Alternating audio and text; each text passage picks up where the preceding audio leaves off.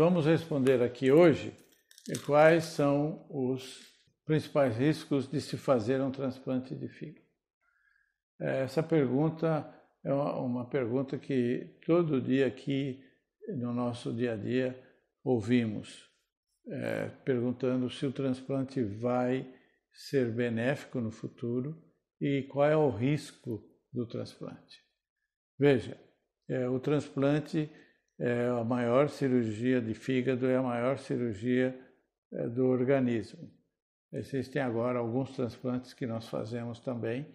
Estamos começando que é o transplante multivisceral, mas ele é muito raro e não vale a pena falar. O transplante de fígado é o maior é, transplante, a maior cirurgia do organismo. Então, fazer um transplante numa pessoa que tem musculatura, que chega caminhando, que está trabalhando, que tem atividade física, é uma cirurgia grande, com corte grande e que demora muitas horas, nós vamos ter uma resposta.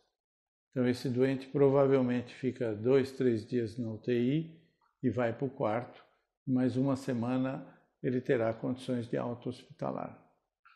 Nesse doente, o risco é menor e nós podemos oferecer para esses doentes aí mais que 95% de sobrevida após o primeiro ano e cerca de 92, 93% depois de cinco anos e cerca de é, 80, 82% depois de 10 anos.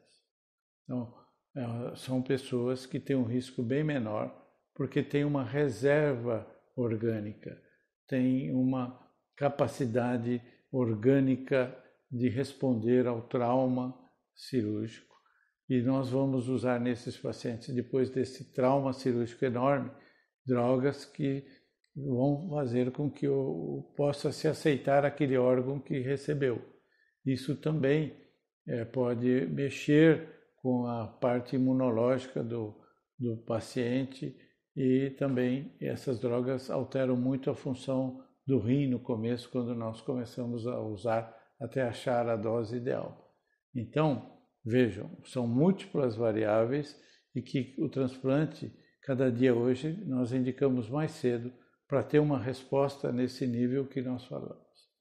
Quando nós falamos em hepatite fulminante, que é outro oposto, é aquele paciente que teve uma hepatite viral é, ou tomou um remédio e que destruiu abruptamente o fígado e que chega na UTI já comatoso e que precisa do transplante em 24, 48, 72 horas, muitas vezes, porque senão é, é, o, o fígado destruído abruptamente vai levar a uma série de consequências, inclusive a morte do cérebro por inchaço do cérebro.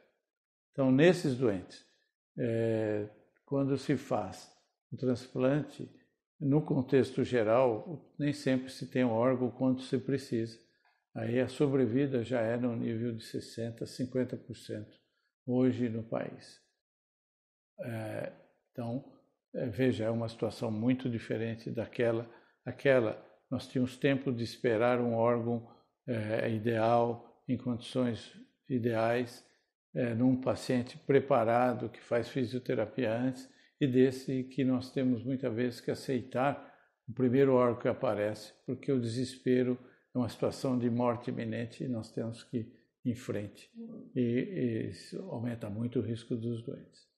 Agora existe aquele outro doente, que é um doente que chegou para nós e já é um doente muito grave, que tem uma cite refratária que nós chamamos, aquela barriga d'água e que tira 5, 6 litros de líquido, 10 litros toda semana para poder, poder viver. Já tem uma parte muscular muito consumida, é, às vezes o doente não consegue andar, chega numa cadeira de roda. Então, nesses doentes, a, a, a trauma cirúrgico vai ter uma outra dimensão. Então, é, esses são pacientes que muitas vezes, com ascite refratária grave, é, são pacientes que têm uma perspectiva de vida muito curta. Então, nós transplantamos numa outra situação. A gente tem que ter um fígado muito bom, porque nós consideramos que são doentes muito graves e que precisam de um fígado que não rateie, que ele pegue de primeira. Porque isso pode acontecer. Se ele der uma rateada, não funcionar bem, aquele fígado lá, naquele doente que estava bem, com reserva física boa, ele suporta. Esse doente muito grave não tem reserva, não tem como é, sofrer e às vezes as complicações são maiores. Então esse doente ele fica internado aí na UTI 7 a 10 dias e ele fica muitas vezes 3, 4 semanas no hospital precisando de uma fisioterapia intensa para voltar para casa.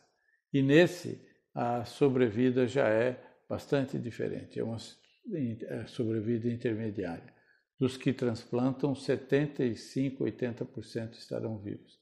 Então, em vez de ter uma mortalidade em torno de 3, 4%, a mortalidade é muito maior, é uma mortalidade associada ao transplante de 20 a 25%. Então, veja que é muito importante, quando começar a ter problemas e sentir que o paciente ficou com o olho muito amarelo e que não melhora, começou a formar barriga d'água, ou já tem um tumor e pequeno, procurar imediatamente um serviço que faça transplante, para que a gente possa oferecer aquela sobrevida que nós é, sonhamos, aquela que nós falamos primeiro, que é muito boa. Mas de qualquer maneira, todos que fizeram o transplante e conseguiram superar, é, na grande maioria das vezes, vai ter uma qualidade de vida muito boa, muito satisfatória.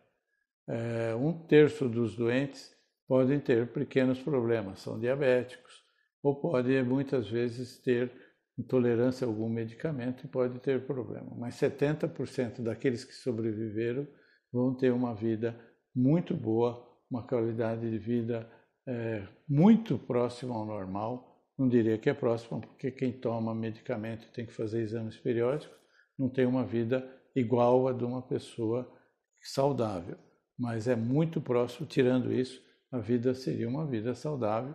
São doentes que podem ir pescar e viajar e fazer esporte e cuidar da sua família e ver seus netos e seus filhos crescerem é, juntos todos, é, beneficiando-se desse privilégio que é o transplante de fígado. Espero ter respondido. Obrigado.